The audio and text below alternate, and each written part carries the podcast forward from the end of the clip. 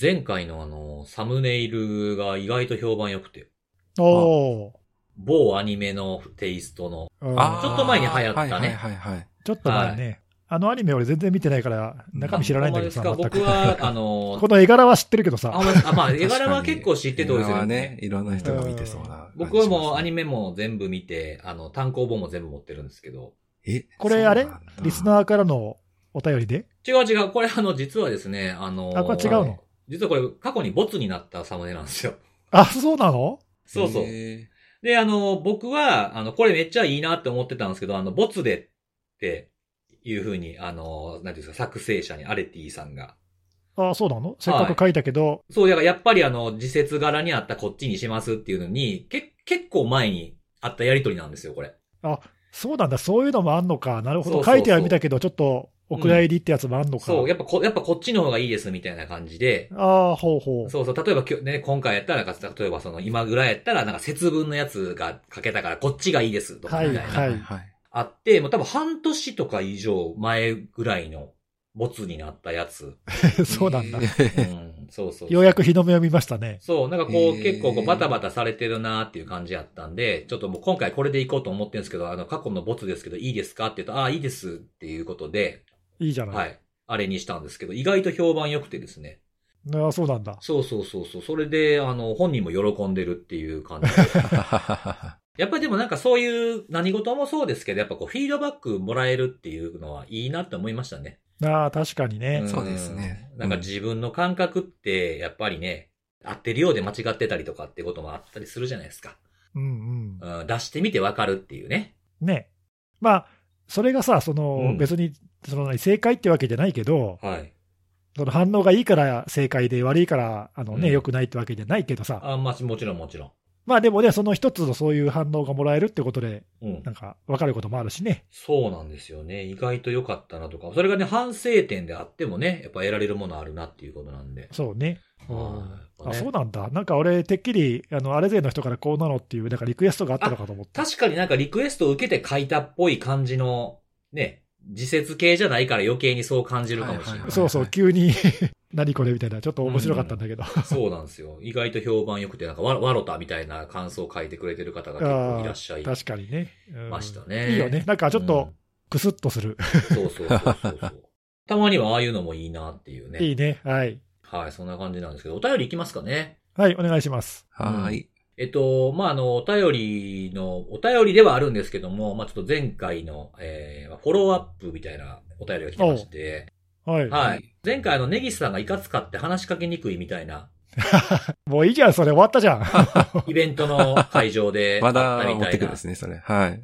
うん、それをね、あの、ちょっとあの、どうしてもこれをあの、伝えていただきたいということで、本人あ、ご。本人が？そうそうそうそうそうそう。あの、ネギスさんの名誉のために補足をということでですね、はい。詳細な感想というか感じたことを書いてきてくださいまして。あなぜいかついと感じたかと。そうそうそうそう。それは、まあ、これは推測であるわ、まあ、ね、本人に確認した、ネギさん本人に確認したわけじゃないので、まあ、こうじゃないかなっていうところから、こういうシチュエーションが同時に起こっていたから、こう感じたんじゃないかっていうのを二つ挙げてくださってまして、はい。はい。まずはもうネギスさん自身がもういろま、いろいろこれまでのね、こう、セキュリティ的な意味での人生で、やばい修羅場をたくさん乗り越えてきたからだと。そういうオーラが出ているんじゃないかとと、それに加えて、そのベースに加えて、JSAC というイベントで、こう、モードがね、ネギさんが仕事モードに切り替わってきたから、この方が見られた時のネギスさんっていうのはもうきっとサイバー戦士に切り替わってたんだろう、だろうと。多分違うと思うねんな。なんか、それさ、うんうんこう、フォローっていうか逆に追い打ちかけられてない？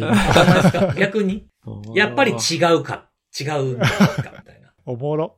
逆、いや逆にっていうかさ、仮にそうだとしてもさ、うん。それを見せちゃダメだよな。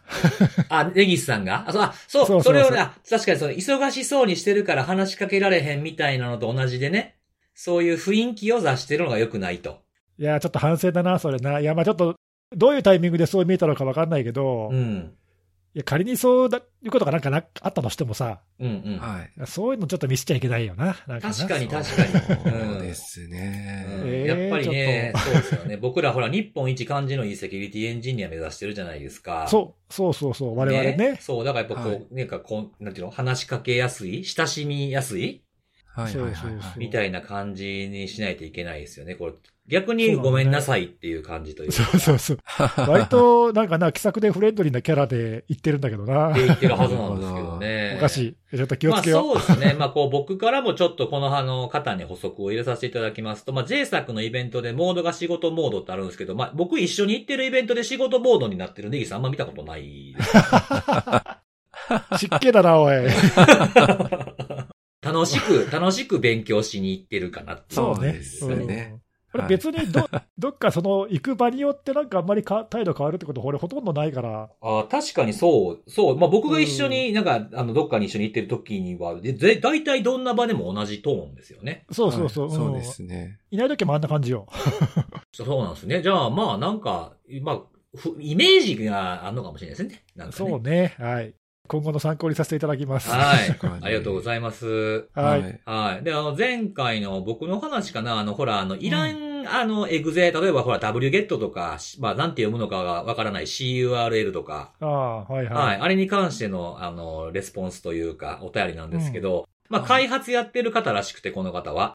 えー開発やってると、まあ、こういった類のものよく使いますね、と。で、まあ、C サートやりながら開発者やってると、まあ、サートとしての自分たちが決めたセキュリティ施策のせいで、開発者としての自分が苦しむ、苦しむことが稀にありますっていう。おー、なるほど、なるほど。まあ、ちょっとその、開発部門だけど C サートの帽子もかぶってるのか、うんうんうんうん。ちょっと、ちょっとどういう立場かわかんないけど、まあ、両方その、まあ、兼務というか、両方の仕事をやってるわけね。だから、バー、まずは C サートもバーチャル的な感じでやる場合もありますしね。あるよね、そういう組織によってはね、いろんな各部署からねね集まってみたいなのもあるし、まあ、そういうのかもしれないし、わかんないけど、うん。なるほど、なるほど、自分の首を絞めかねないっていう、そういうそうそうそう。ことね。セキュリティの立場で、これはこういうふうにすべき、禁止にすべき、制限すべきみたいにしたらうん、それが、まあ自分が普段仕事する時の立場になると、あ、使われへんやん、みたいな。確かにね、うんあの、あんまり良くないことだけどさ、うん。安易にやってはいけないけど、まあ、セキュリティって何かをとりあえず使えなくしとけば、まあ、安全性は基本的に高まるから、うん。あれもダメ、これもダメってやっとけば、まあ、楽は楽なんだよね。そうですよね。うんまあ最悪、インターネット禁止にしたら完璧なわけですからね、そうそう、例えばね、例えばの話、そういうふうに何でもお前らこれ使っちゃダメっていうのは簡単で、実際それやったら、まあ、安全は安全になるんだけど、うん。そうするとね、まあ、開発業務に限らないけど、まあ、自分たちの首絞めるというか、うん。効率を下げたりとかね、うんまあ、いろいろ利便性が低下するとか、まあ、なんか副作用があるわけで、うんなるほど。まあ、でも、あれだね、その人は、こう、そういう意味では、こう、何、いい立場っていうかさ、うん。見方を変えるとね、その両方の立場で、どっちのことも分かっているから、うん。そういう人はすごくいいと思うんだよね。うん。開発も知ってて、セキュリティも分かるとか、例えば運用ができて、うんセキュリティもやってるとか、はい。そうですよね。なんか、すごくいいと思う、そういう。バランス感覚がね、すそうそうそうごく良くな、よいいんじゃないかなっそうかね。両者の立場に立って考えられるってそう、どっちかに偏らずっていうのはすごく、はい多分社内的にもそういう人はすごく重宝されるんじゃないかな。そうですよね。なんかセキュリティ的にはこうやけど、まあこれはちょっと緩くなるけど、開発現場としてはこうしてもらう方が仕事はかどるんですみたいな意見をね、はっきり言える場になれば、さらにセキュリティ畑だけの人とかにも役立つでしょうしね、そういう観点そうで。そうそう。あとその開発の現場から見た、その、うんもっと違うアイデアでこうすれば効率も下がらないし、セキュリティも高まるよっていうアイデアが出せたりとかさ、そうですよね。うん、セキュリティしか知らない人にからは出てこないアイデアとかっていうのも出ると思うしね、うんうん、うん。そういう人が増えるといいよね。確かに。そうですね。これすごくいい話ですね。いい話だね。へえ、はいそっかそっか。でまあそのバランス感覚もどんどんね、磨いていただきたいなと思います。うん、はい。はい。次のお便りなんですけども、えっと、セキュリティのあれ209回で話をしていたイベントっていうのは、ザ・セキュリティ2024なのかなと。あ、これマイナビのイベントですね。2024ジャヌアリーね。うんうん前回話したやつ。そうそうそう。で、これ行きたかったけど予定がつかなくて行けませんでした。次は参加してステッカーもらいたいということで、えーこの方があのコロナ禍になる前はイベントで、こうさ、僕らが3人が出てるイベントに来ていただいてたみたいで、えーえーそうそう。その頃はまだあれ勢ではなかったんですっていうのがあるんで、これからね、まあちょいちょい多分オフラインにイベントふ、ね、振っていこうみたいな流れもメディアによったらあるんで、そうだうね。ん。だから僕らが出るようなでオフラインのやつとかはね、あの、X とかで、まあ、ここでもそうですけど、告知してみたりとかした方がいいかもしれないですね。うんううんう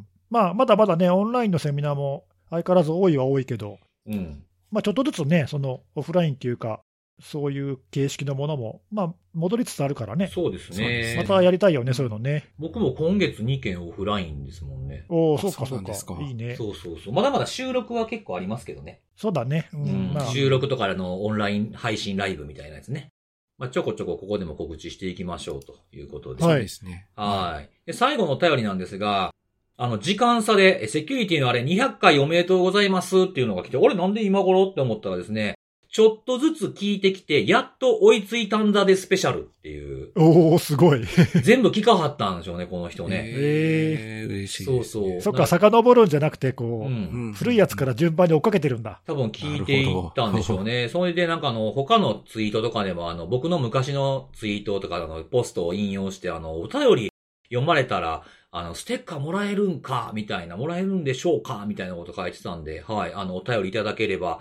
読んだら印刷コード差し上げますんで5種類ありまして、みたいなうん。ことを送ったんですけども、こっちで読んじゃいましたね。なんで初、初紹介とか初お便り読まれたがこれになってしまいましたけれども。おーいいね。まあ、中でもね、定期的にその、何、ご新規さんがいらっしゃるからさ、うん。ね、お便り書いていただけると、ね、ね取り上げたら、うん、ステッカーのコード差し上げますよっていうのはね、まあまあ、ちょいちょい言っていくといいかもね。そうですね。直接まあ僕に会ってもらえるのはきちんとこうカットした、ちゃんと加工したステッカーで、で、お便りの場合は、あの、コンビニで印刷するコードで、これがまあ5種類ありまして、うん、で、5種類、あの、ラあのランダムにね、コードを配布するんですけど、それが5種類きちんと揃ったものを、えー、僕に送っていただけると、6種類目のシークレット印刷コードがもらえるっていう仕組みになってるんで、はい。今のところまだはいシークレットは一人だけだよね。二人二人。あ、二人か。おー意外となかなかね、揃わないっていうね。まあそうだよね。うんうんまあでもこれ、ステッカーもさ、もう多分2年近く、1年半以上だと一年半思うんだけど、そんなもんかな。うんう。ん、ね、だいぶやってるけど、まあなかなか難しいよね。うん難しいし、うん、うまく考えられてるね、これね。いやいや、そうなんですよ。まあ、あの、全部揃ってもね、あの、お便りは普通にいただきたいなと思ってはいるんですけど。はい。はい、そんな感じぜなんで、どしどしいただければと思います励みになります。ありがとうございます。ということで、じゃあ今日もセキュリティのお話をしていこうかなと思うんですが、今日行きましょうはネギスさんから行きましょうかね。おはい、じゃあトップバッター行かせてもらいますけども、今週はですね、ちょっとその気になった事件というか、ほう。まあ、日本のその求人情報のサイトで、バイトルっていうところが、ああ、で、CM をやってますね。うんまあそうだね、結構有名なやつだと思うんだけど、ここにまあ不正アクセスがありましたっていう事件がちょっと今週報告されてたんで、うん。まあ、ちょっといくつか不思議な点があるので、その辺をちょっと紹介したいなと思うんですけども、うん、うん。えー、とまずですね、まあ、このバイトルっていう会社、あのまあ、サービス、知らない人向けに言うと、そのまあ、ディップっていう運営会社が運営している、まあ、その名前からもちょっと分かるけど、アルバイトとかのね、その求人情報をうん。まあ見つけることができるサイトで、掲載件数が200万件以上あって、うん。でその求人情報を掲載している企業が3万社以上あるっていうから、まあ、すごく大きい。いや、でかいですよ、ここ。うん。うん、まだこの手のサービスいくつかあると思うんだけど、まあ多分最大手の一つだと思うんだけど、そうですね。うんで、まあ、そのバイトルで、えーまあ、その中でその掲載企業、まあ、その3万社以上ある中の一つに、サンライズワークスさんっていう、まあ、これ、人材派遣とかやってる会社なのかな、ちょっと個人的には知らなかったんだけど、この名前。この会社があって、でこのバイトルにその求人情報を載せたい企業向けに、応募している人の情報とかを管理するための管理画面っていうのがまあ提供されていて、うん、うん。で各掲載企業はまあ自分のところのアカウントでまあその管理画面にログインをすると、まあ、自社のところに応募してくれた応募者の情報が見れて、まあ、メールとかメッセージを送ったりとかできるみたいな、まあ、なんかそういう管理画面があるらしいのね。うん。で、今回不正アクセスされたっていうのは、その掲載企業の一つであるサンライズワークスさんのアカウントがまあ不正にアクセスをされてしまいましたと。うん。で、その結果、何が起きたかというと、おまあ、去年、その応募してくれた人が、まあ何、何千人か分かんないけど、いるんだけども、うん。その中のその応募者20名の情報と、うん。これがちょっと面白いんだけど、その不正なログインに使った、その管理者の画面にアクセスするための ID とパスワードの情報をメールで外部に送信しましたと。で、これ、その管理画面の送信機能を使って、なんか応募者の一部に送ったらしいんだけど、で、その結果、だからその実際に不正ログインをしてきた人と、あとまあそのメールを受け取った人、これがちょっと何人ぐらいいるのか書いてないんで分かんないんだけど、一部しかかとしか書いてないんだけど、受け取った人が、まあ後からもしかしたら不正アクセスっていうか、まあ試しにアクセスしてみたっていうことがあるかもしれないんだけど、うん。まあ結果そういう人たちに、その去年応募してくれた人の情報の一部で、えーまあ約1300人分の個人情報が、まあひょっとしたら閲覧された可能性がありますと。はいはいはい。まあ、事件としてはこういう状況で、まあ、今その、もしかしたら個人情報が漏洩したかもしれない人にまあ連絡をしてお詫びしたりだとか、うん。とりあえず掲載企業のアクセス自体をまあ今、ストップしてるとかって、まあ、一応今、対応してるんだけど、まだちょっと調査中っていう段階なんだけど、うん。でね、ちょっとこれ聞いてて、僕がちょっと疑問に思ったというか、あれと思った点が大きく2つあって、うん。一つはね、その今言った、その応募者本人と、まあ、あと一部、ちょっと何人か分かんないけど、一部の応募者宛てに、その ID とパスワードも含めて、メールを送ったっていうのが、何のためにやったのかちょっとよく分かんなくて、うん。うん、うん、うん。動機は何なんだろうなっていうのが。ちょっと分かんないんだよね。で、そのこの被害を受けたそのサンライズワークスさんの発表内容を読むと、ちょっと不思議なこと書いてあって、これ、まその事件が起きたのはその去年の12月の30日、まあ、年末なんだけど、その今言ったその ID パスワードを含む、あとまあ応募者20名のな個人情報が一部含まれたメールが、この日に送られましたと。で、続いて、サイバー攻撃を受けている旨の不審なメールが同じく一部の応募者様宛てに送信されましたって書いてあって、うん。サイバー攻撃を受けている旨のっていうのがよくわかんなくてさ、はいはい。今ここは、あなたの使ってるサービスは攻撃されてますよっていうことですよね。そうそうそう、まあ、このね、文字通りに読めば、うん。攻撃されてるから、あなたの情報は危ないですよとかわかんないけどう、ん。なんかそういうことを言おうとしたのか何なのかわからないけどさ、なんかちょっと、普通の一般の、そのまあ情報を仮にその盗むのが目的だとしたら、うん。わざわざそんなことするっていうのも。ちょっと疑問だし、何のためにこのそのメールを送ったのかがよくわからないなって、このこの発表内容だけ見てもよくわからなくて。一体この攻撃者の動機は何なんだろうなっていうのが、うんちょっとまずはてなっていう。これ、あのーサイバー攻撃を受けている旨のメールが応募者に飛んだっていうのがあ今あったじゃないですか。うん。これと、その最初冒頭の事件の概要で説明してくれはった20名の応募者情報の一部と、不正ログインに使った ID とパスワードが記載されたメールで、これイコールなんですか？別のこと？いや、多分別だと思う。続いてって書いてあるから。ああ、これなんかあのー最初のところってこれ外部へ送信されたって書いてるけど、これ外部ってどこかわからないんですよね、これは。わからないけどう、ん。その外部って書いてあるけど、この管理画面の機能を使って送ってるから、うん。応募した人の一部に送ったんだと思ああ、なんかその関係ない人には送れないですね。普通のメーラーかのようには使えないのかな？う。そうだと思う。うん。そういうものではないと思ほうほうほうほう。う。なんだけど、その応募者全員に送ったわけではなくて、一部っていうのはそういう意味だと思う。なんかその応募者情報の一部とそのね、不正ログインこれでいけますせっていう ID パスが書いてたんやったら、その侵入できることの証明をしたかった。うん、でもそれを、その一部の応募者に送る動機がよくわからないよね。そうなんですよね。なんかこれをなんかメディアの人に送ったとか、あ、そうそう、例えばね。だからこのまあ外部へ送信ってそういう人にも含まれるのかなと思ってちょっと確認したんですけど、そうでもなさそうってことなんですね。そうなんだよね。ちょっとその、なんか行動がさ、なんとなくその、簡単に想像できるなんか動機とうまく結びつかないっていうか、うーん。なんだろうなっていうのが、まあ、一つと、うんあと、まあ、その動機とも関わってるかなっていう気もするんだけど、うん。そのまあ、そもそもこのアカウントのそのパスワード情報、ID とパスワード、うん。なんだ、これ ID はまあメールアドレスで、まあ、パスワードでログインする。で、ちょっとまあヘルプ画面とか見見たら二要素認証とかないみたいなんで、うん。まあ ID とパスワードが分かっていればログインできるんだけど、うん。この情報が果たしてその第三者にどうやって漏れたのかっていうのがこれも分かんなくてうんう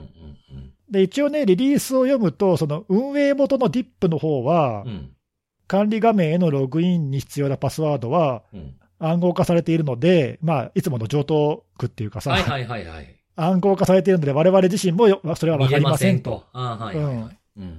で、その、このサンライズワークスさんも、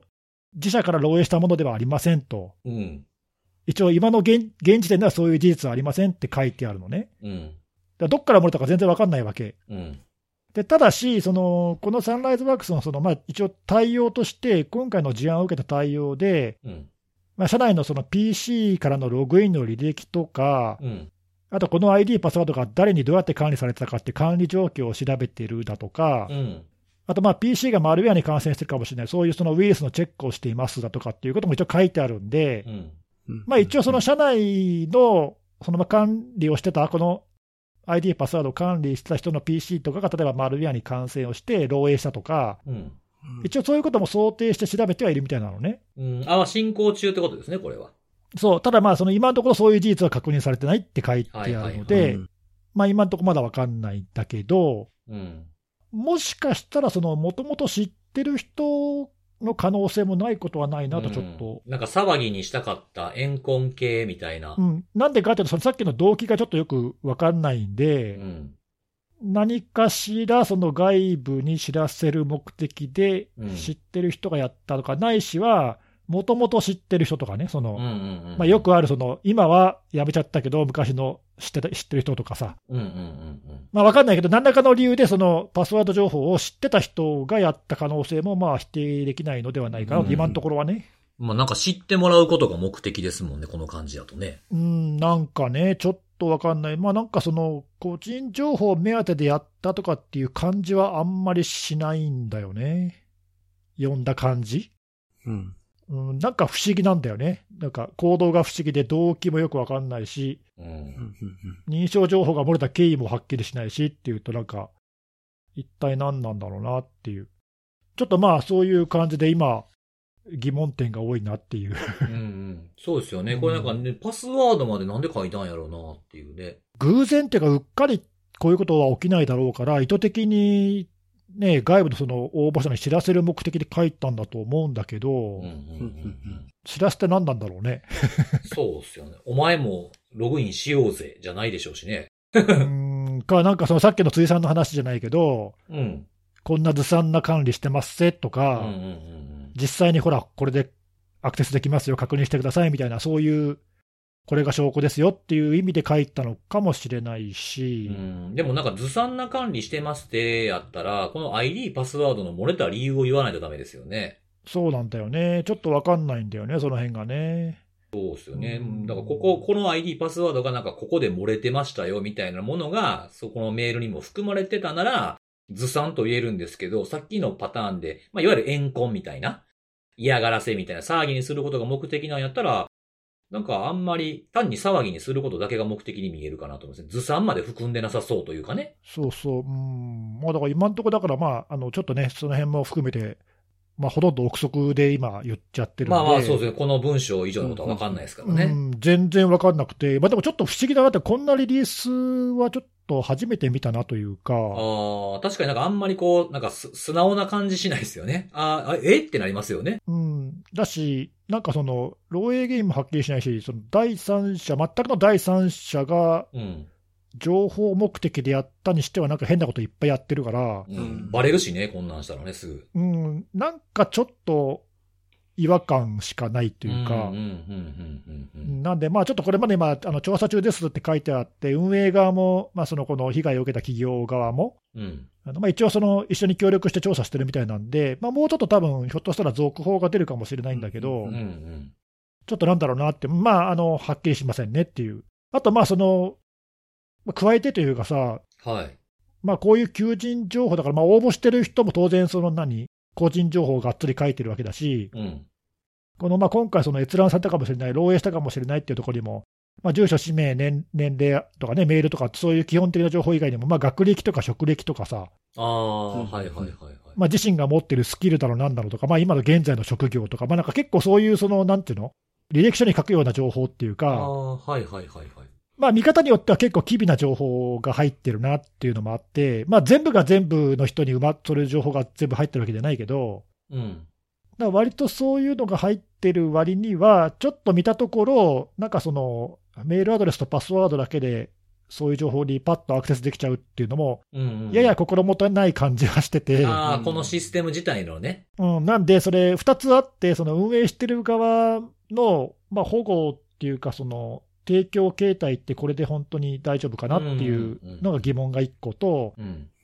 あと、まあ、その、とは言っても、その、まあね、3万社の企業がさ、まあう、ん大きいところもあれば、まあ、小さなところもあるわけじゃない？もちろん。で、そしたら、まあ、なんか担当者1人がこういうのを管理してるみたいなこともあるわけで、まあ、この今回の会社がどうかとかわかんないけど、はいはい。まあ、管理の仕方もね、なかなかそんなに、まあ、簡単ではないというか、う。うんんまあ、ひょっとしたら他となんか使い回しちゃってて漏洩するみたいなことがあってもおかしくはないし、うん今回のケースがどうかわかんないけどね、はいはいはいはい。そういうなんかいわいわゆるその他で漏洩した情報を使い使い回しを狙われたみたいなのがあっても、別にね、おかしくはない。おかしくはないですね。うん、で、まあ、そういうのを防ごうと思ったときにさ、二要素もないしっていうのは、ちょっとなんかこう、不安材料だなっていうのを思ってそうです、よね。なんだ意外とこういうその割と大手の、まあ、このサイトは多分大手のサイトだと思うんだけど、うん。そういうところでも、まあ、こんな感じなのかなというのが、ちょっとまあこれが現実かもなっていうのを。ちょっと思って、まあ、そういうところも少し、もうちょっと、うん、改善されていくといいなっていうのもあって、うんまあなんかその辺のね、うん2つ、この事案特有のちょっと疑問と、うん。まあこういう事件もそんなに珍しくはないのかなっていう、ちょっとところとね。このシステム自体の運用形態とかもちょっと気になりますね。その2要素あるなしもそうやけど、2要素あるなしの前に、このログインするため管理画面の、この各々の会社がこのシステムにログインするときに、あの、ユーザーを使い回さないといけないのか、ユーザーを新たに発行できるのかとかにもよりません？そうだね。んアカウントのだから管理をどうしてるかとか、各社ごとにさ、例えば共有のアカウント1個でやってるとかさ、わかんないけど、その可能性もありますね。それでは管理めっちゃしにくいですよね。やめていったりとかするとね。まあなんかその辺わかんないけどね、わかんないけど、まあそういうのもあるかもしれないし、うん。まあその辺の、そのね、管理の仕方っていうのは、簡単なようでそんなに簡単ではないから、確かに確かに。ね、あとまあその今回の事件とかも含めて、まあ、ちょっとどこまでやってるのか知らないけど、例えばそういうログイン、あの不正なログインとかがあったときに、はい。きちんとそれが後からログで終えるようになってるのかとかさ、ああ、そう、そもそもその調査することができる余地があるかって話ですね。そうそうそう、うん。うん。そういうのが前提、事故起きる前提で調査できるような、ちゃんと証跡が残ってるかとか、う。うん。それをね、あのまあ、そういう今回みたいな顧客にちゃんと提供できるような状況になってるかとか、うんうんうんうん。そういうのもまあその、ほら、事件が起きてみて必要性に気づくってことはあるから、あるある。うん。ね、その辺のね、まあ、あの対応が、事前の準備がどのくらいできできたのかなとかね、まあ、結構だからそういう点でも、他の会社にとっても学びはあるんじゃないかと思うんだけど、確かにそうですね。ううんん。こんなにね、たくさんユーザー抱えているところでもこんな状況やから、やっぱり変えていかなあかんぞみたいな。そうそうですね。ね。これ続かないといいですね。似いや、たような。そうなんだよね、そううんあのね今のところね、その運営会社側は、その今回みたいな不正アクセスはこの1社だけだと言っていて、うん。だからまあ似たような事件が他にも起きているということは、まあ今のところは言ってないんだけど、はい。うんだからまあこのサンライズワークスさんだけの固有の事情で起きた事件なのかうん。なっていう感じは、今の時点ではするけど、うん確かにそうですね、今のところはね。まあでも分かんないよね。まあ、このパス、ID パスワードの入手経路が何かによるかなって感じですね、それは、ね。そうそうそうそうんそ。そううですね。だし、まあ他のところでも似たようなこと起きても、不思議ではないですよね。そう、おかしくはないので、はまあ今回の件を受けて、他のところも含めてね、あのまあ見直しはするだろうけど。はい。うん。そうそう、なんかね、一個だけで済む話じゃないかもしれないっていうのは、うんね、看護さんの言う通りだよね。ちょっと続報が、これは気になりますね。うん、ちょっとまあ、あの事件としてはあんまり目立たないその、まあ、小さな事案かもしれないけど、うん。少し気になるところはいくつかあったので、まあ今日紹介したんだけど、ちょっとね、引き続き、もしなんかもうちょっとはっきりした情報があれば、紹介したいと思います。はい、よろしくお願いします。はい。ありがとうございます。はい、じゃあ、えっと、次は、じゃあ、どうしよう、僕、僕しようかな。はい。今日はね、もうほんまにね、あの、ランサムじゃないのよ、今 それ、ふ振りでしょ？振り。い日は。違うって。つもの、い何つもの振りでしょ違う違う、もうほんまに、はいあのー結局ランサムに収束してそうそうそうそう。ちゃうちゃうちゃうちゃう、はいもうあの、ほんまになんかランス、ランサムを待ってくれてる人には申し訳ないなっていうぐらいランサムじゃないねん、今日は。あの、今日ね、僕は、あの、紹介っていうよりも僕ちょっとこれ使ってみて、使ってみたんすよ、みたいな。気になってたんでっていう話なんですけど、はい。おツール？おすすめの。ツはい。ールっていうかね、まあツールっちゃツールかもしれないですけど、うん。あいや、あらゆる指標みたいなもんですかね。どっちかというと。ほうほう指標。そうそうそう。あの、特にあの、セミナー、僕ら一緒に3人で出てる時だとか、僕はこのポッドキャストでもあの、一番これの名前を紹介しがちなのは、ネギスさんなんですけど、うん。まあ僕らも皆さんも大好きな CVSS っていうのがあるじゃないですか。はい。ははい。い。ああいうものがあって、まあその新たな指標みたいなんでね、出てきてる、ここ数年で出てきたものとかっていくつかあったりすると思うんですけど、その中に EPSS っていう、はい、はい。うんあるじゃないですか。エクスプロイトプレディクションスコアリングシステム。うん。なんかセミナーとかでね、この3人で喋ったことはあるけど、ポッドキャストでは初めてかな？もしかしたら。本当ですか ?EPSS っていうのもあんじゃんみたいな感じのぐらいのトーンで出てくるぐらいだと思うんで、多分ああ、なんか言ったことぐらいはあるかもしれないな、もしかしたらな。そうそうそう。あとあの SSVC とかね。はいはいはい。うん、あったと思うんですけど、これをちょっと今日紹介しつつ、ちょこちょこいじってみましてみたいな話をしようかなと思ってて。おー、へえ、いいうんね。まあこれがそもそも何かっていうのは、まあ EPSS の略何かって今言ったから、大体想像つく方もいらっしゃるかと思うんですけども、まあそのソフトウェアとか、まあ OS とかそういったものの脆弱性が、まあ今後悪用される可能性、まあいわゆる確率を、あの機械学習で、まあ推定してで毎日こう出してくれてるっていう指標があるということなんですけど。だからこれ珍しいっていうか、その CVSS はさ、うん。何、まあ一今一番多分広く使われてる指標だけど、はい。脆弱性そのもののその深刻度っていうか、うんうんうん。ね、その影響を評価するものだけど、ちょっとそういう意味ではこう、全然方向性が違うよね、この EPSS は、ね。そうですね。なんか CVSS は、だいたいね、使われるので、あの、基本値というか、ベーシックメトリクスって言われる値が、危険度みたいな言われ方でね、使われることが多いですけど、それ以外にもね、あの、環境とか、と現状とかっていうのがあるけど、あんまり、あの辺あんま出てこないんですよ。その現状値にちょっとまあ、関係あるかなっていうか、近いかなっていうふうなものかなっていうところあるんですけども、うんうんうんはい。まあ、これもあの、ファーストが、あの、主導で、まあ、無料でこういう情報を公開してくれてるんですけど、まあ、2021年の4月ぐらいに公開されて、今はバージョンがもう3にまで来ているというふうなもので、これもまあ、あの、EPSS 自体は、まあ、脆弱性を対応していく、脆弱性対応の、まあ、優先順位をより適切に決定できるようにしていこうということが、まあ、大きな目的としてあるわけで、で、あの、CVSS って、まあ、先ほどからも出てる通り、まあ、業界標準的なものとしても当たり前に使われているんですけど、まあ、あれ自体はその脆弱性のこう、まあ、経路なんなんとか、これどれぐらいの、あの、条件で実行できるんとか、権限いんのとか、そういう重大性みたいなものの尺度を提供するのにはいいけど、これほんまに来んの？みたいな。ものとか、いうようなことを考えると、ちょっとあの、限界があるんじゃないか、ということで、この EPSS の登場になると。まあ、そういったギャップを埋めるためのものというふうなことで登場したうん。ものになるわけで、で、うん。悪用される、あの、確率を出すって言ってたんですけど、これあの、今後、その日から、今後30日間の間に悪用される確率っていうのを出してくれてるんですよね、毎日毎日。うん。うん。なので、まあ、あの、値っていうのは毎日変わるわけなんですよね。昨日やばいって言ってたやつが、やばくなくなる時もあれば、逆もあるわけなんですよね、もちろん。で、その総数自体は機械学習でやってるって言ったら、まあ結構ブラックボックスなんですけど、どういうものをソースにしてるかっていうものをある程度こう書いてくれていて、例えば脆弱性情報やったら、あの NVD とか、あとはあの CPE がその出してるようなその数値とかそういう情報とか、あと CVE が公表されてからの日数だとか、あとは、あの、公開されてるエクスプロイトコードとかあんのかとか、スキャナーが、あの、いろんな Qualys とか Nessus とかありますけど、そういったもののスキャナーに、えーチェックするものが追加されてるのかっていうような脆弱性に関するものだとか、あとは、あの、エクスプロイトがどういう状況にあるかっていうことを、例えばそのデータパートナーってここでは呼んでるんですけど、シスコとか、 Fortinet とか、 Shadowserver とか、そういうところからもらった、えー攻撃情報のフィードバックとか、いうふうなものを入れたりとか、あとは、なんかこの、あ、確かにそうだなって僕これ書いて、書いてるの見て思ったんですけど、悪用イコール成功じゃないんで、悪用が来ても成功しないパターンもあるじゃないですか、攻撃って。うん。なので、自分たちでハニーポットとか IDS とかのセンサーを置いて来てる攻撃の観測状況みたいなものも取り込んで、最終的には確率みたいなものを出してるとうん。いうふうなもんなんですよね。で、まあ、提供されるデータっていうのはさっきから言ってる通り、まあ、EPSS プロバビリティって、これはいわゆるスコアってやつなんですけど、30日間以内に、えー30日間で悪用される可能性を0から1の数値で表してるんですが、まあ、基本的に置き換えて、まあ、0から100%に置き換えた表記をするのが推奨されてると。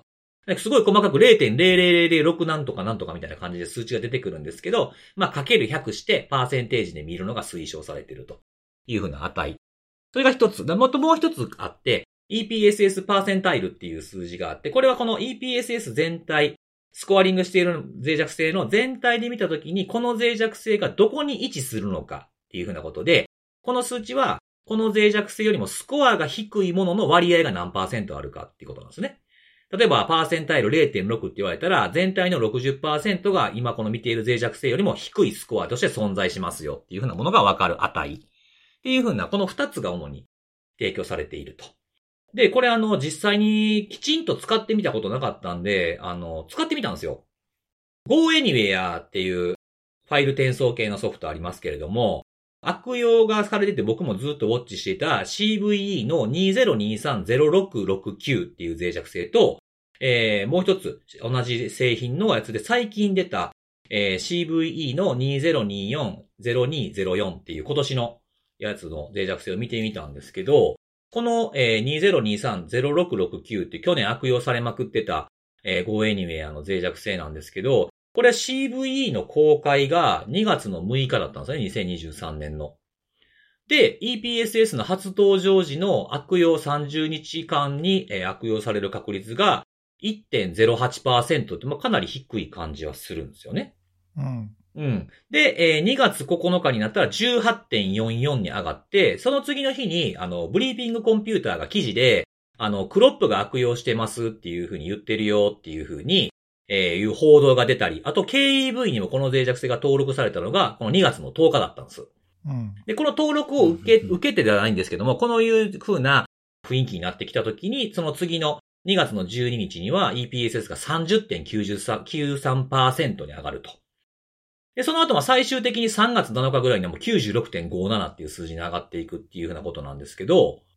まあ、これでも、これどの辺の値で自分たちは対処したらいいんやろうってめっちゃ難しいなって思ったんですよね。そうなんだよね。うん。で、もう一個さっき言ったその最近の、あの、2024-0204の方、同じ GoAnywhere の別の脆弱性なんですけど、うん、これが今年の1月22日に CVE に公開されて、まあこれクオリスがレポート書いてましたけど、で、その次の1月の23日にクオリスが、そのクオリスのスキャナーでこの脆弱性を検出する機能を追加して、そしたら次の日には POC が公開されたんですよ。POC が公開されたんですよね。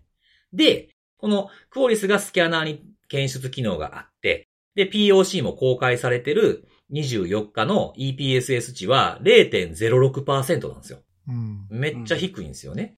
で、えー、かと思えば、まあ、これ何何が要因かわからないですけど、24日から次30日には12.25%に上がるんですけど、その次の日の31日は1.87%に下がってるんですよ。うん、で、さっきもっぺん見てみたら、2月の3日、だから今日っすね。えー、今日、この収録時今日なんですけど、18.78%になってるんですよ。これね、その僕、なんでこれ見て、この EPSS に興味をちゃんと持って見始めたかっていうと、あの、まあ、その悪用のやつでは KEV 見ましょう、まずこれ見ましょうみたいな話するじゃないですか。うん。で、それでは、あの、カバーしきれないものをこれでなんとかカバーできひんかなって考えたんですよね。ああ、なるほどね。うん。だ脆弱性が、ね、数多く出てます。で、KEV 乗ってます。でも、なんかちょっと、これ食らったやばそうなやつってどれぐらいの値なんやろうっていうふうにあって、自分たちの持ってる資産と照らし合わせて、EPSS 何パーセント以上やったら余力があれば対処した方がいいんちゃうかみたいな、こう、敷地みたいなものなんかうまいこと作られへんかなって思ったんですよね。一歩先行きたくて。うん。でもね、1. 点何パーとか18パーとかでももうすでにやばいみたいな状況な、じゃないですか。うん。そうするとなんかこう他、なんか脆弱性のこう差別化みたいな優先順位を決めるのにはちょっとこれ、まだ厳しいんかなっていう気がしまして。そうね。うん。なので現実的に考えると、まあその、KEV を対処したら、まあいいやんっていう話あるじゃないですか。悪用もガチ認められてんねんからさっていうのがあるけど、これもね、あの、看護師さんが指摘されてましたけど、これももう1000件超えたじゃないですか、随分前に。はい。なんで、これも、こう、バンバがバンバが出るようになってきたりとかしてしまうと、この中でも優先順位決めなあかんのんちゃうみたいなになった時に、KEV かつ優先順位高いやつを決めようとかっていうので、この数値を無理やり当てはめるぐらいしか、ちょっと今のところ現実的に使えるかなって考えたと厳しい気がしたんですよね。なるほど。うん。なんで今よりもこれを、この対象を、例えば、い、えっと、2週間以内にやろうと、KV って2週間の幅があるから、KV 習って2週間以内にしようってなってたけど、その間に90何パーなったから、その予定よりも早めるかどうかの尺度として、使うっていうぐらいやったらできるけど、この10%そこらとか10%、20%のそこらで予測してなんか対処するっていうのってちょっと敷地としては低すぎるし、精度もちょっと厳しいかな。だってすでに悪用されてんのに数字そんな上がってへんねんもん、みたいな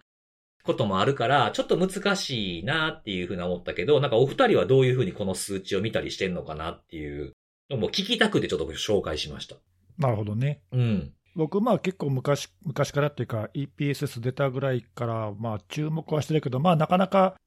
実用にはまだ程遠いかなという目でずっと見てるんだけど、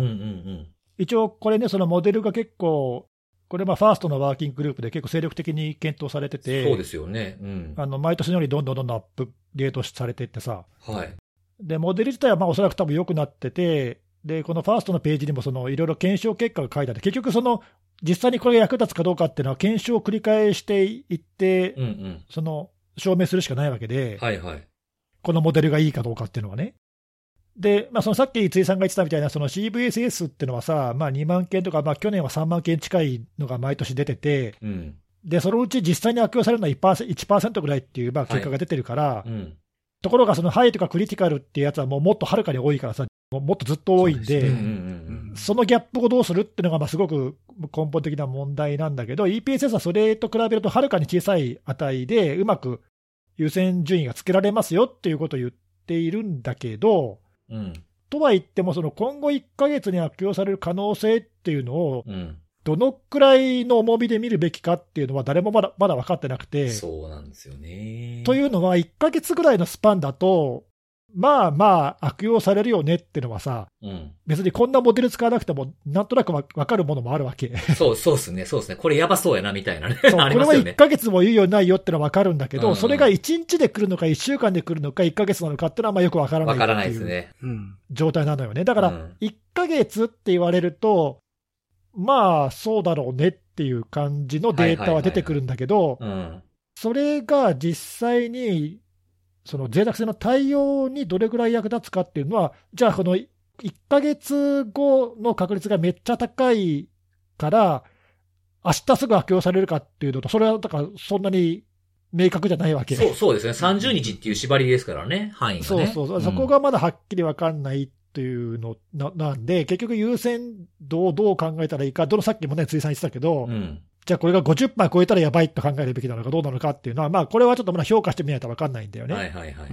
あと、最大の問題は、その、まあこの機械学習を使ってるモデルはどれもみんなそうだけど、説明可能性っていうか、はいはいはい。なぜ数値が上がったり下がったりしてるか、正直全く分からないのよね。うん、うん、そうなんですよ。それがやっぱり最大の問題で、うんちょっとね、そこが、だからその、例えば SSVC なんかすごくシンプルにエクスプロイトがあるなしっていうので分岐していくような決定義を用いてて、まあ、めちゃシンプルなんだよね、あれはね。そうですね。まあ、ただ、その、実際に悪用されてるのっていうのをどう把握するっていう問題は依然として残ってるけど、そうなんですよ。うん、ただね、その EPSS のようにその予測っていうのはすごく、その、なんちゅうの、夢が、夢があるっていうか、なんていうか、あの。あなんか期待しちゃいますよね、これね。そう、いや、ね、まさに俺が欲しかったらこういうものなんだよっていうものだと思うんだよ。みんなが思ってるのはね。うん、はいはいはい。で、もっとこれが予測精度がどんどんどんどんこれが高くなっていけばさ、うん、天気予報ぐらいでこう、精度がね、良くなっていったら、明日雨かどうかっていう方って、まあまあもうほぼ当たるじゃない、大体。まあそうですね。過去の統計も合わせて精度高いですよね。そうそう。それぐらいの精度で、明日この脆弱性は悪用されます。だから今日やった方がいいですっていうぐらいの精度になるんだったら、はいはいはい、めっちゃいいよな。めっちゃ使えるよね。うん。だけど、なんかね、その、だから目指してる方向はすごくいいって、ま、ずっと思ってるのね、俺はね。はいはい、そうですよね。思ってるんだけど、なんかそこには、永久に到達しないのではないかという。いや、そんな感じ、ちょっと、そんな感じもちょっとしちゃいしちゃいますね。使ってみるとね。なんで、だからそこまで行くのはちょっとだからもう永久に来ないとしても、うん、今の現状でうまく活用する手はあるんじゃないかっていうのはみんな考えてんだよね。なんで、その、これにすべて依存するのではなくて、ベンダーとかがどうやってるかっていうと、その CVSS やら EPSS やらいくつかのスコアを見て、うんで、プラス自分たちのそのベンダー独自のノウハウとかも入れた上で、判定するようなことにの一つの材料として使ってるとか、そうですよね。うんうん、まあおそらく多分そういう使い方になるんじゃないかなっていうか、もともとはこれね、CVC そのものを置き換えちゃおうっていうかさ、うん、これで全部うまくいくんだぜっていうのを多分目指してるんだと思うんだけど、うんちょっとそういう世界は来ないのではないかなと、思い始めてます確かに確かに。なんかそう、僕もなんかそういう、めっちゃこれがね、精度高かったらええやん。例えば50超え、今までのね、その悪用されてきた脆弱性とか、そのいろんなメディアで出てる情報とか悪用の情報とかを、振り返って見てみたら、あ、俺これ結構やっぱ言い当ててるやんみたいなもんやったらええなと思いながら見てみたんですけど、やっぱそうじゃなかったんですよね。うんそうね。あと、その、まあ、ほら、今さ、その AI とかね、機械学習って、まあ、すごく花盛りだけど、うん。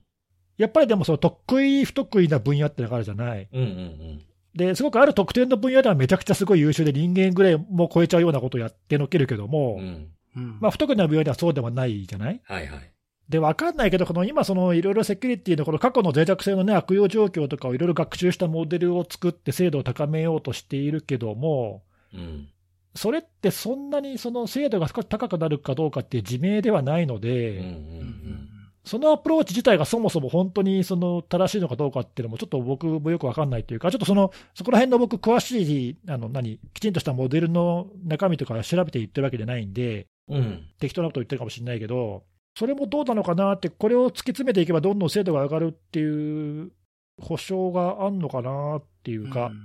なんかね、その辺も難しいよね。うん、だから実現できたらめちゃくちゃ嬉しいモデルなんだけど、うん。うん、難しいような気がする。そうですよね。なんか KEV の次のなんかみたいなこと考えてみようかなと思って調べたんですけどね。ああ、なるほど。うん。まあ今ね、あの、混沌期というか CVSS もさ、去年バージョン4って新しいのが上がりましたね。うん。うんまあこれから普及すると思うけど、まあそれ以外にもやっぱりベンダー独自にいろいろこういう指標って、なんか今、あっちこっちのベンダーがみんな独自のモデルを提唱してやってるっていう状況になってて、うん脆弱性のその診断とか管理をするベンダーもやってるし、うんうん。うん。そのユーザー企業とかも独自にいろいろそういうのを作って発表したりとかしてるし、うん。まあ、何が正解って結局分かんなくて、だから実際に対応に使えるやつが正解だとすると、うん。それって1個じゃないんじゃないっていう気もするしね。そうですよね。でもまあ結局なんかこれとこれとこれとこれとこれをつまんでこうですみたいな判断をするのは結局やっぱり人かと。そう、あとまあその自分たちの環境とか状況にマッチするモデルなり、指標なり、フレームワークは何なのかっていうのを結局、まあそれぞれに考えなきゃだめなんじゃないかなと思うんだけどね。うん。あ、どれを選ぶかから含めてってことね。そうそうそう、まあ、選ぶ選ぶか、まあ、なしは使わないかっていう選択も含めて、あまあ無視するっていうのが一つですよね。うん、だからまあ本当はね、その CVSS なり EPSS なり、こういうものは、もう誰でもこれ見とけば OK っていううん。のがさ、まあ、あの究極の理想だとして、はいはい。はい。まあでもそれはちょっと難しいじゃない、現実問題ね、うそんなものはできないので、まあ、そう考えると、まあ、そういうのの一つ、単なる一つって感じなのかなっていう、そうですね。まあだからあんまうんうんうりその、ね、なんかこういうのにその左右されないような仕組み作りを、しっかり考えた方が、結局早道なのではないかと。うん。なんか、これ、なんかその、ネギスさんが言ってたみたいな、その、どれをね、つまんでどうやって判断していくね、みたいなの一つのカードみたいな感じのこと言ってたら、なんか、こういう情報ってね、いろんなベンダーが出したりとかするんで、いろんなものあるじゃないですか。さっきの SSVC とかもそうですけど、なんかもうどれ選んでどう判断するかってもうなんかタロット占いみたいなことなっとんだっていう、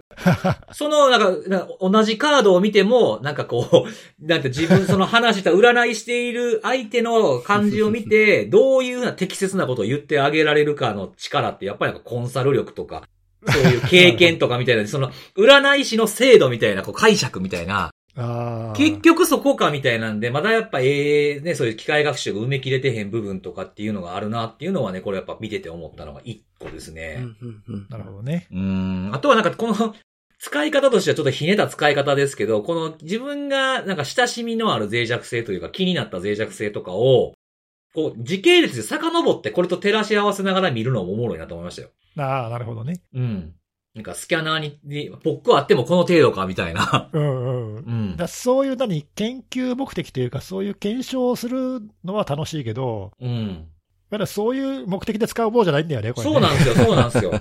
うんでも、より、より深く理解できましたよ。あの、このタイミングであこの EPSS はこのぐらいの値やったんか。あ、じゃあ、ちょっと厳しいか、みたいななるほどね。感じで、ね。まあ、それは正しいけどね。これちなみになんですけど、うんあの、随さんもしご存知だったら教えてほしいんですけど、あの、CVE が、いわゆる公開されてから、うん。この EPSS っていう値っていうのは、比較的すぐ算出されて、私たちが知ることができる状態になるものなんですかね？そうですね。はい。あの、例えばさっきのあの、後の方の脆弱性、あの、GoAnywhere の2024-0204の方は、CV の公開が、えっと、1月22日なんですけど、えっと、EPSS が一番初めに出たと思われる、まあ、履歴を追っただけなんですけど、24日、2日後には出てる。2日以内には出てましたね。なるほど。2日の、まあ、リードタイムぐらいはあるかもしれないって感じなんですね。そうそうそうそうなるほど、そど。の間に悪用されたりしてな。まあなんか、やっぱりね、はい。ちょっとそこは気になるところではあって、やっぱり速さ勝負のところがやっぱり今結構あるんで。うんそうなんですよ。これ履歴、そうそう、履歴っていうようなところで、これ履歴を追うのも結構大変で、で今回この履歴を追うのにね、その、よ役立ったなっていうサイトもちょっと紹介したいなと思ってていいですか？はい。うん。はい。もう昔からある有名なサイトなんですけど、昔僕が使う、よく使ってた頃から見た目がもうちょっと前にガラッと変わりまして、あの cvedetails.com っていう、うんうん。なんか前にも、もしかしたら紹介したかもしれないな、それな。うん。多分ね、紹介した時はね、あのーインターフェース古かったかもしれない、その頃あ。そうなんですね。うん。はい新しくなって、あの、し、あの、脆弱性のその CV 番号で検索すると、結構いろんな情報を無料のアカウントの範囲でも出してくれるんですよ。KEV に載ってるかとか、あの、また CVSS のスコア、EPSS のスコアとか、あとメタスプロイトのモジュールがこんなん出てますとか、あと関連する参考文献みたいなものをザーッと出してくれるんで、脆弱性情報を整理するのにも結構役立つかなというようなとこで、そこのこの EPSS スコア履歴っていうのがあるんですよ。ここが保存してくれてるみたいで、あの、多分 API で取って保存してるんだと思うんですけど、なるほど。うん、それの履歴が残ってるやつで言うと、先ほどの看護さんの質問だったら、2日後の値が一番新あの古いもんでしたっていう回答うです。ん。なるほど、なるほど。なので、このサイトもちょっと活用すると他の使い方もあったりすると思うんで、ですねいいと思いますよ。良くなってる、昔よりさらに。うんうん。はい。まあ、そんな感じなので、ちょっとあの、触れてみてはいいんじゃないかなというので紹介しましたっていう感じでございます。はい。はいありがとうございます。はい、ありがとうございます。ということで、最後は看護さんですね。はい。今日私ご紹介したいのは、えっ、と、クラウドフレアが、えー先日というか、あの、つい最近公表していた不正アクセスの、まあ、被害報告についてなんですけども、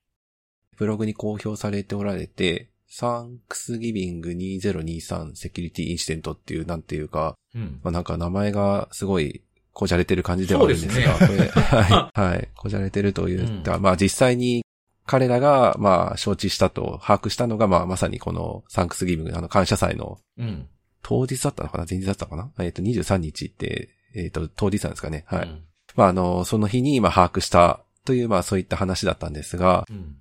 これ攻撃自体は、実はこれ、オクタのインシデントっていうのが昨年のあー10月にあっはいはいはい。で、で、実際にそのオクタのサービスを使っているいくつかの企業、ワンパスワードとかもありましたよね。なんかそういった。ところが、はい、影響を受けたっていうことで、まあちょっとドキッとしたインシデントがあったんですが、どうも、えー今回、このクラウドフレアが公表されたこの事案については、その時のオクタの、まあ、流れを受けてというか、そのオクタの時に盗まれた認証情報を悪用されてしまったとうん。まあ、そういった事案で、不正アクセスそのものは、11月の14日から実際に調査とか偵察の行為っていうのが始まって、その後し、まあ、中でゴニョゴニョ少し、少しだけされて、最終的に特権グループにアカウントを追加したタイミングでアラートが発報されて、まあ、それで、はい、クラウドフレアが把握をしたと。うん。まあそういった、まあざっくり、ざっくりそんな流れなんですけども、これ被害、どんな影響を受けていたかというところについては、かなりクラウドフレア内が、まあ、ダメージコントロールというか、あの、簡単に横移動ができない、まあ、仕組みが実現されているからという形で、まあ、彼ら自身が説明していたんですが、実際には彼らが内製、内製というか、オンプレで使用していたアトラシアンの、えー製品であったり、まあ、それが実際に動いているサーバーに、まあ、被害というか、不正アクセスの影響が限定されていたというところで、なので、クラウドフレアのサービスを使っておられる、まあ、他のシステムであったりとか、顧客情報であったりと、まあ、そういったところには、まあ、幸い確認されなかったというところだったので、まあ、なので、まあ、被害そのものっていう意味では、まあ、さほど大きな影響っていうのは今回の公表されたケースではなかったんですけども、ただ、あの、思い返すとというか、えっ、と、オクタのそのインシデント公表があった時に、まあクラウドフレア自身も、えー被害というか影響を受けました、対応しましたっていう形で公表されておられたので、まあなんで今回のインシデントの被害に、まあ、繋がったのかっていうところ、まあいくつかあの他にも興味深い点はあるんですけども、まあまあ、まずまずそこがまず気になってですね。で、そこも、まあ、本当にはっきりと書かれてるんですけども、認証情報をオクタの件で流出してしまったんですけども、その中の一つのサービスのトークンと三つのサービスアカウントっていうのが、まあ、ローテーションもね、要は対応を忘れていたと。いう、まあ結構、あの、そんな感じではうんはっきり書かれていて、まあ、影響を受けたのが実際には数千件って書かれていたので、まあそのうちの、えー、まあ実際には4個なんですかね。はい。まあこれが対応漏れだったというところで、で、漏れてしまった理由についても書かれているんですけども、うんまあこのアカウントを未使用であると。要は使ってないものだったというところで、えー認識を誤っていたために、まあ結果的に対応漏れが生じてしまったと。まああの彼ら自身もこれはちょっと誤りだったっていう形で記載はしてるんですが、うんまああのそういったことでちょっとだけ対応が漏れてしまった。まあ本当にごくごく一部のアカウントから彼らの中、内部で運用していたアトラシアンの、えーサーバーが不正アクセスの被害に遭ったというところではあるんですが、ちょっと怖いなと思ったのが、はいはい。まあ、さっきも言った通りその数千件うん。リークされたデータのうち、まあ、あの、ほぼほぼすべては対応が適切になされたとは思うんですけども、うんまあ、その本当にちょっとだけ漏れてしまって対応漏れの、えーアカウントを、まあ、まんまと悪用されたというところと、まあ、あとはさっきも言った通り、ちょっと、えー、クラウドフレアもまあそういうミスというか、あの、オペレーション作業も、漏れっていうんですかね。まあそういったことを起こしてしまうんだなっていうのは、まあこれは結構興味深い、まあところかなと。まああとあの、今回、一連その対応を説明されている中で、クラウドストライクですかね。あの、そちらの調査会社に対しても、まあ対応を依頼したと。まあ保連軸を依頼したっていう形で書かれていて、うん。私、結構珍しいなと思ったのは、クラウドフレア自身って、結構その自分たちで割と何でもできるうん。スキルというか、リソースを持っあーはいてはいいるという、まあ、なんか漠然とそんな認識があったので、うん。まあ当然あの、不正アクセスの被害とかを受ける、受けるとクラウドストライクのような、そういった調査会社に依頼するっていうのは割とよくあるケースではあるんですけど、クラウドフレアが依頼したっていうのは、これ結構なんか、あの、意外だなとは思ったんですが、うんまあ、これも中、あの、ブログの中身を読んでいくと、まあ、このクラウドストライクへの依頼っていうのは、まあ、あくまでもその独立した評価を行うために、まあ、依頼をかけていると。うん。まあ、あの、当然自分たちで調べてはいて、ただ、あの、自分たち自身で調べきれていなくて、まあ、万が一取り除きが、まあ、できていないような、そういった脅威などが残っていないかということを踏まえて、まあ、調査の依頼を行ったというものではあったんですが、まあ、当然あの、クラウドストライクの調査結果であったりとかから、まあ、有益な、まあ、情報っていうんですかね。まあ、あの、支援などにつながったものっていうのはあったんですけども、まあ、結果としては自分たちで調べていた、えー情報以外の事象っていうのは、まあ、確認がされなかったっていう話なんていうのも、まあ、書かれていたと。で、なかなか、あの、まあ、すごい、なんていうか、このブログがめちゃめちゃ長いんですけども、あなんかの、細かいですよね。はい、めちゃめちゃ細かく書かれ。ていて、はい。はい。で、その中で、あの、なんていうんですかね、私たちはこう対応しましたっていう、その再発防止というか、あの、対応の初動対応みたいなところも、まあ割と書かれているんですが、まあ、被害の確認をして、まあ、数日ぐらい経ってから、そのコードレッドって彼らが自分たちで呼んでいる、うんえーまあ、緊急対応のような、そういったプロジェクトを今年の、まあ、1月いっぱいまでやってました、みたいな話を書かれていて、で、えっ、と、この中でいろいろ、あ、結構、あの、参考になるな、参考になるなというか、あの、まあ、こういう対応を取ってるんだなと思ったのは、まあ、さすがだなと思ったのは、あの、サンパウロにうん、まだ運用が始まっていないデータセンターがあって、で、今回のその不正アクセスを行っていた攻撃者っていうんですかね、脅威アクターは、ここに対しても、サーバーに対してのアクセスを施行していたと。まあ、結果的にそれは失敗だったんですけども、はいはい。まあ、ただ、そのデータセンターに対して攻撃が行われていたということを受けて、まあ、100%のまあ、安全性っていうところは、まあ、彼ら自身の中では、まあ、担保ができないという判断に基づき、データセンター内にあった機器を、まあ、メーカーに送ってですね、フォレンジックをしてもらったと。うん。で、結果、まあ何も出なかったんですけども、やはりここも安全側に倒して、ハードウェア交換までやっているというところで、まあここまでやるかっていう感じではあるんですけども、うん、まあ結構、あの、このデータセンターのクリーンな状態を維持するためにかなり気を使っているなと。あと、えー、ソースコードを管理しているサーバーに対しても、不正アクセスっていうのが行われていて、まあ、実際にはなんか1万2000リポジトリぐらいある中の、まあ、120のリポジトリが攻撃者によって閲覧されており、まあ、このうち76件はアトラシアのサーバーに、まダウンロードされていたと。で、このアトラシアのサーバーはすでに攻撃者が自由に、えー、なんていうんですかね、コントロールできるような、まあそういった映像監視組っていうのがすでに確立をされていたので、データがまあ本当にその後攻撃者に流れてしまったかどうかっていうところについては、まあ確たる証拠っていうのは、あの、クラウドフレア自身も承知はしていないみたいなんですけども、もう盗まれたという前提に基づいて、ソースコードに対して、まあこれ、ソースコード自身が漏れることっていうのは、これは何て言いますか、あの、そんなに彼ら自身の中ではリスクという形では見てはいないということが説明されっていうのは結構あの、クラウドフレア自身がまあ、オープンにというか、まあ、ブログであったりとか、まあ、そういった形で、ええー、まあ、彼ら自身のソースコードっていうのは結構公開されているというところがあって、うん、まあ、なので、それそのものが、まあ、盗まれてどうかという話ではなくて、まあ、そのソースコードに、まあ、含まれて、毎日含まれているような、まあ、そういった秘密情報っていうんですかね、キーとかトークンとか、うん、まあ、そういった情報が入っていないかとか、まあ、あるいは、脆弱性がそのソースコード上に存在していないかという点を重視して、まあ、調査を行っていました、なんていうのも、まあ、書かれていてですね。まあ、なので、あの、この辺の取り組みというか対応をどう取ったかっていうのは割と参考になるというか、まあ、あの、これ、うちらできないやろみたいなのも当然いくつもあるんですけども、あの、まあ、こういった対応っていうのはクラウドフレア取ってたんだなっていうのは結構参考になるかなとは思いました。で、最後これ誰がやってたんかっていう話については、うん、まあ、あの、はっきりと具体的な協約ター名っていうのは出てはいないんですけども、うん、まあ、やられている内容からも、まあ、想像にたやすいんですが、国家関与が疑われるような、えー、そういったアクターではないかということを、まあ、クラウドフレア自身は、まあ、推定はしていると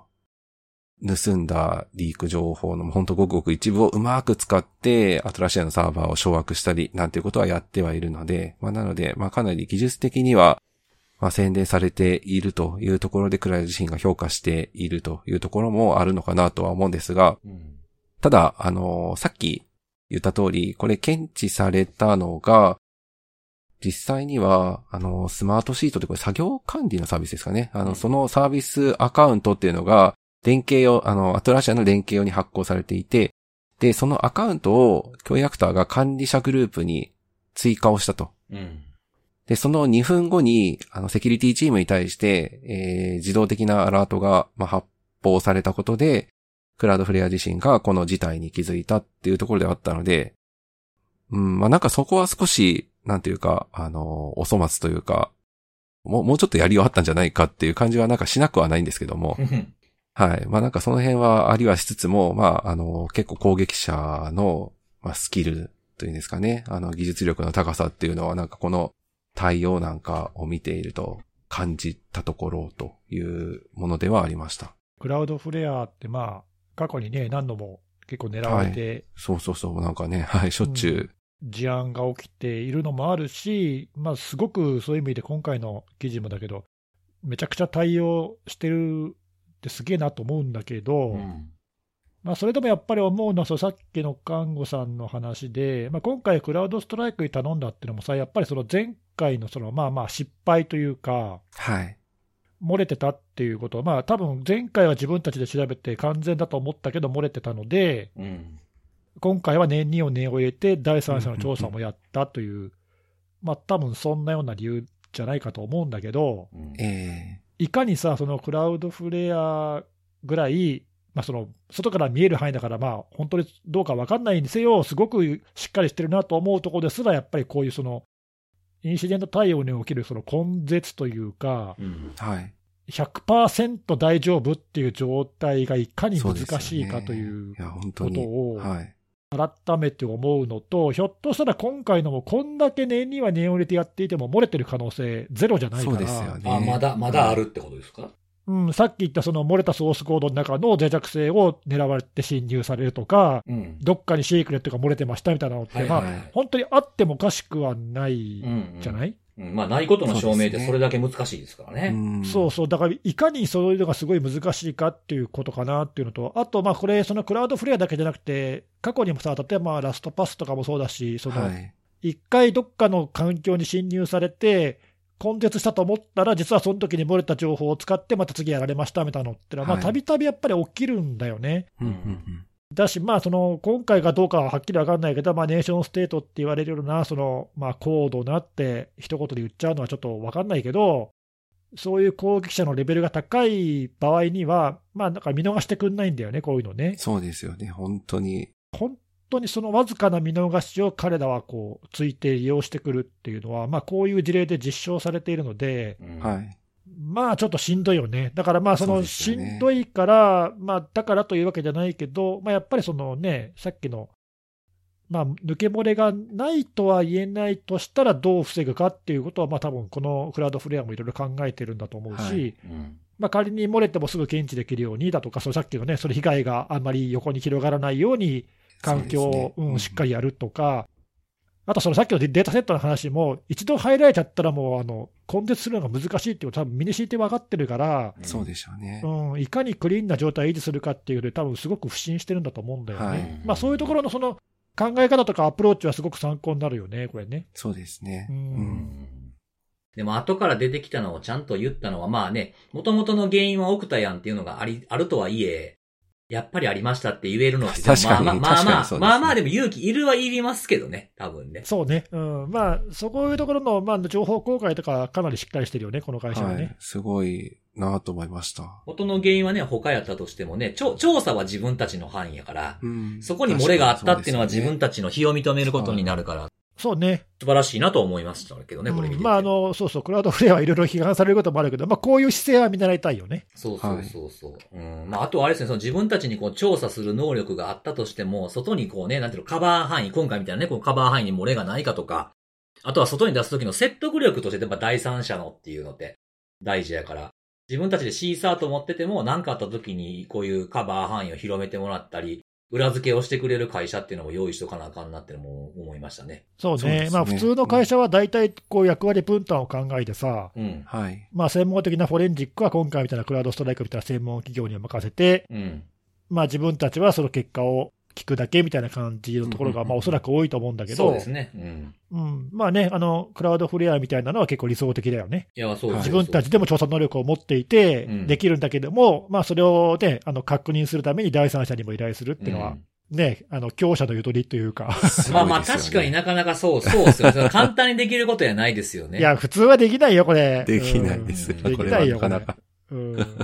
確かに確かに。まあまあ僕もね、まあいろいろ経験ありますけど、やっぱ自分らで調べられるけど、外にもちゃんと調べてもらおうみたいなことをしたことも過去にあるんでね。はい。そうそう。うんまあ、やっぱりそういうね、能力を保持しつつっていうのができると、まあ、余裕があるよね。はいかね。。まあなんかかなりね、説明されてる内容も説得力を持って見ることができるので、その辺は大事だよね。さっき言ってたタイムラインがもうかなり細かいっていう、ね、ボボリュームもすごいじゃないですか、これ。めちゃめちゃボリューミーです。はい。なんかこう、執念みたいなものを感じますね。なんか、これでもかみたいな感じで出してきたみたいな感じだとすると。なんか気持ちが、なんか熱が伝わってきます、これは。うんうん、これで許してくれみたいな。ちゃんと、やったで言うていう感じはちょっとしましたね。これ、ここまでやんなきゃダメなのかね。厳しいね。ね。まあ、かなりのコストですけどね、これもね。うんはいいや、真似できないよ、普通の会社には。ここまで。そうですね。そうですね。なんかもう。うんいやー、普通の会社は真似できなくても、やっぱりこれぐらいのことをできなきゃいけない会社も多分日本にはいくつかあるんじゃないかあー確かに確かになとは思うので。そうなんだよね。そういうことだよね。要するはい。にね。はい。みんなには求めないんですけど。はい。100点というかね、こう、高みを知ってこそちょっとずつでも近づけようっていう意識は大事ですよね。はい。確かに。確かにうん。それはおっしゃる通りだと思います。い。はい。見習いましょう。頑 張はい。ります。はい。普通見習うんだっていうのもあるんですけど、まあまあまあいいや。はい、ありがとうございます。はい。はい。ということで最後、今日もね、セキュリティの話は3つしてきたんで、最後おすすめのあれなんですけれども、今日おすすめするのはいはですね、なんか物とかそういうのはなくてですね、方法法というか、ほう。ほうん、あのーまあ、2月といえば何ですか？ね？なんでしょう？え？説明。豆まきでしょ？ああ、なるほど。うん。はいはいはいはい。豆まきしてます？今までこれまでしてきてました？いやーもう最近は全然しないっていうしないか。ですか？巻いた豆を拾うのが大変。ああ、そううね。んはいそうですよね。そう、今、今、今いいこと言ったわ。やった。はい。うん。新しいタイプの豆まきっていうのを最近、人から聞きまして。おう新しいタイプの話。どういうやつよで、豆とはいえさ、なんか、あれ、あれ食べ物やんか。うん。で、ね、基本的に鬼は外、福は内やろ？うん。はい。バーン、バーン、まあ、投げるのも楽しいですよ、子供の時とかは。でももうなんかさ、あの、節分の時の次の日の朝、その辺街中豆だらけになってる時あるやん。あるか？え？いやいや見たことないけど。昔はそうやったんですよ。あ、ここも豆、豆やわ。これ昨日のやつやわ、みたいな。あそうなんですね。あ学校行く、小学生の時とかね、学校行く時にも、通、通学路豆だらけですわ、もう。もったいないでしょ、この SDGs の時代にね。はい。で、片付けんのも大変やろ、言うて、なるんで、新しいタイプの前掛けの方法。はい。はい。個包装になってる袋で投げる。ええそれ、なんか豆投げてる感じしなくない？いや、もうこんなもん縁起物やから。豆投げたらいいんですよ。あなるほど。何？豆がこう10、例えば 10, 10粒ぐらいとかこう、個包装になってるみたいな？そうそうそうそう、なんか、例えば5個から10個ぐらいこうなんか入って、なんか三角形みたいなやつあるやん、なんか。はいはいはいはい。あんなんとかさ、そうそう、あとまあ、まあ、平たいのもあるけど、うんその1個ごとガッサー入ってるやつやったらもうね、全部豆、ま、ま、巻かなあかんから、個包装になってるやつをもう投げる。なるほど。投げるっていうこともできて、食べ物としてもちゃんと使えて、散らばらない。うん。新しいと思って聞いて、びっくりして、僕。新しくないんじゃないそれ実は。パラダイムシフトやで。そこまで言うか。パラダイムシフトが起きた、僕の中で。なるほど。うん。なんで、この方法をね、そうそう、これしかもね、ほんでこれ収録してるのさっきもちょろっと言いましたけれども、今日2月3日なんでですね、この方法は皆さん来年使ってください。一年か。これが配信されるのはね、そうか、は2来年か。月の5日とちなみにかで配信さ。うんあの、最近もう買うことすらあんまりしないけど、そういう個包装の豆って結構売ってんの？売ってますよ。あの、さ、僕さっきもスーパー行ってきましたけど、スーパー売ってましたよ、いっぱい。あ、そうなんだ。へえ。ん。最近はそういう新しいタイプの豆巻きが。はい。巻けばいいんですね。コンビニ、僕のね、大好きなコンビニにも行ったんですけど、コン僕が行ったコンビニには、あの、なんかこう、一袋でいっぱい入ってるやつしかなかったわ。個包装なかったんで、スーパーとか行った方が確実かもしれない。じゃあ次やるときには。そうですね。なんか、はい今年はもう無理だと思うんで、これ聞く頃に終わってるから、終わってるから、来年ぐらいからとかね。はい。うん。あの、来年はこういう風にしようぜって、ね、広めてもらってもいいんじゃないかなっていうことで。うん。何この、はい何この空気？はい。はい。こんだけパラダイムシフトが起きた言うてる人間に対して感想、はい。そんなことある？や久しぶりだね、この温度差。ああ、いいっすよね。なんかこの、いいねみんな知ってるけど僕だけ知らんくてめっちゃ感動してるパターンのやつな。でも、あわかんないですよ。でも本当にね、あの、時代の流れでね、あの、ニーズが高まってきて変わるってことやっぱあると思うんですよ。僕、前も、前も、そう、前言ったやん。あの、ほら、白髪ネギ買いに行った話したやん。ああ、なんか言ってたね。白髪ネギっていうしはいはネギがあると思って白髪ネギくださいって言ったら、はぁみたいな顔されて、うん、言ってたね。でも、今、スーパーに売ってるからな、白髪ネギ。あ、え、マジで？うん、切ったやつ、えー切ったやつ袋に入って白髪ネギ言うて売ってるから。そっか、へーそうやって間違える人が結構いるからか。そう。で、それでもニーズあるんですよ。自分でやるよりも、もうさっと白髪白髪ネギ買ってあーラーメンにちょっと入れるとか、確かにね担々麺に入れるとかしたい人がおるから、だから基本的に僕はやっぱ先を行き過ぎてるんやと思うんですよ。違うだろ。違うのか？違うな。それは違うわ。えーあ、でもそうか、そうなんだ。最近そういうの売ってるんだ。そうそうそうえーそうそう。そうなんですよ。リモートワークだって僕はもう何年前からやってるんだと。いやそういうね 話なんで、はい。これ以上言うともうそろそろ墓穴掘りそうな気がするんでね、今週はこんな感じで終わっていきます。また次回のお楽しみです。バイバイ。バイバイ。